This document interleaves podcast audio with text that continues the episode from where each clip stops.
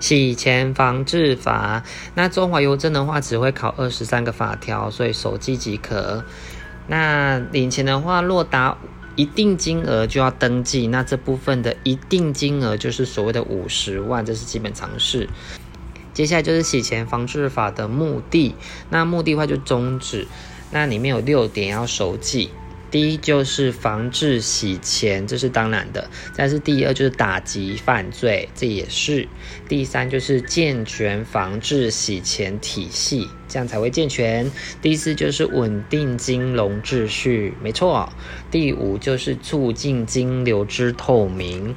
第六就是强化国际合作，这非常重要。再就是洗钱防治法的定义。定义的话，第一有意图掩饰或隐匿，使他人逃避而移转或变更特定犯罪所得，特定犯罪。那第二个就是掩饰或隐匿，第三就是接受或持有，还有使用，这些都是属于洗钱防治法犯法的人哦。接下来要谈到特定犯罪这个名词，那最轻的本刑为六个月，只要熟记哦。接下来要讲到特定犯罪的所得，这里面包含他取得或者是变得，就是类似像利息或租金这部分都算是犯特定犯罪的所得。接下来是金融机构。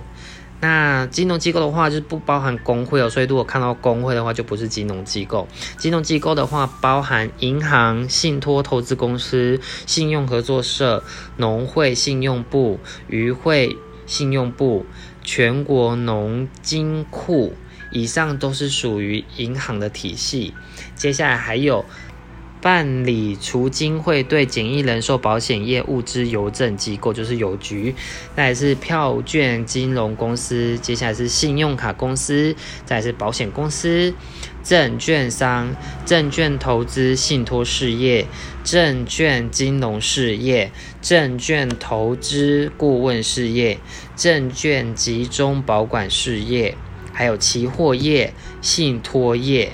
还有其他经目的事业主管机关指定的金融机构，例如电子票证发行机构，还有电子支付机构，这这些都算是金融机构。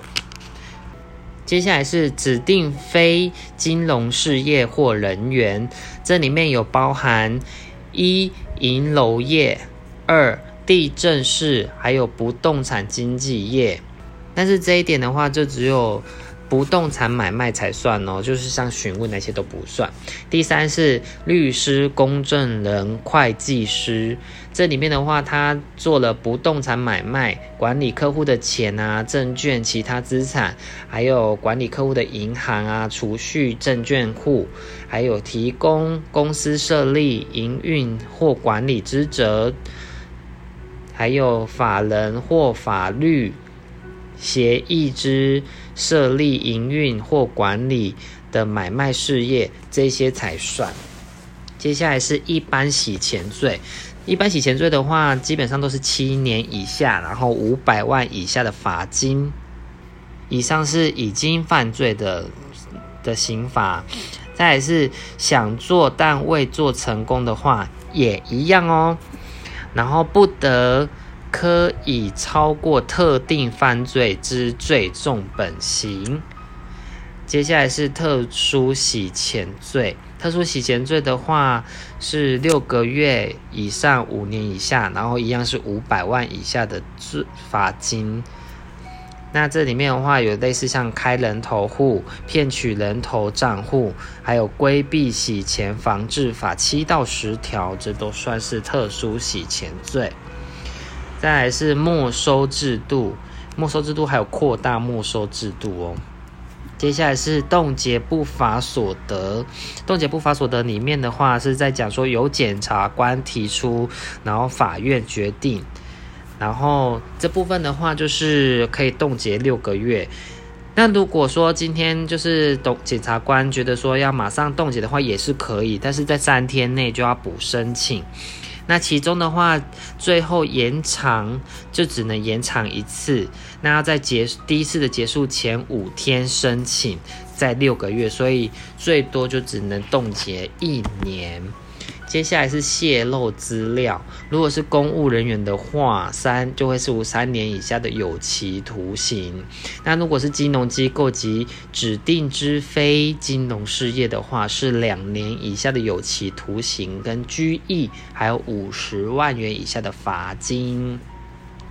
那客户审查是洗钱防治体系的关键哦。客户审查就是以风险为基础。那这里面有说明是高风险、一般风险、低风险三种风险级。接下来是实质受益人，实质受益人的意思是对客户的最终所有权或者是控制权的自然人。接下来是资料应保存五年哦，五年。还有临时性交易的部分的话，是达一定金额，就是台币五十万以上或等值的外币。然后一定的数量，就像是类似电子票券要五十张以上，还有多笔有关及通货交易达一定金额，还有就是跨境汇款的话达三万元台币或等值的外币，这些都是临时性交易。接下来是加强审查，加强审查的话。就是有讲到，就是重要政治性职务的话，不管是现任或是卸任的，国内的或国外的，那其家庭成员还有密切关系人，这些都是要加强审查的。那以上是由法务部是列名单的法务部哦。那方式的话，有提高审查层级。了解资金来源，还有询问开户目的这三个方式。那以下如果发生的话，就要向海关申报，那就会向法务部通报，海关就会向法务部通报。以下就是总价值含一万美元，或者是香港、澳门等值，或者是十万元台币以上。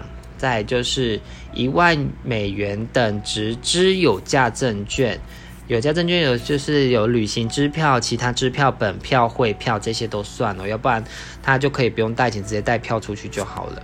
再就是两万元等值的黄金，两万元黄金哦。再是五十万元的台币等值的钻石、宝石、白金，五十万元的钻石、宝石、白金这部分的话都要申报。那以上的话，运送一样也是都是要申报的。有申报的话就会退还，没有申报的话，超过的部分就会没入，就会没收的意思。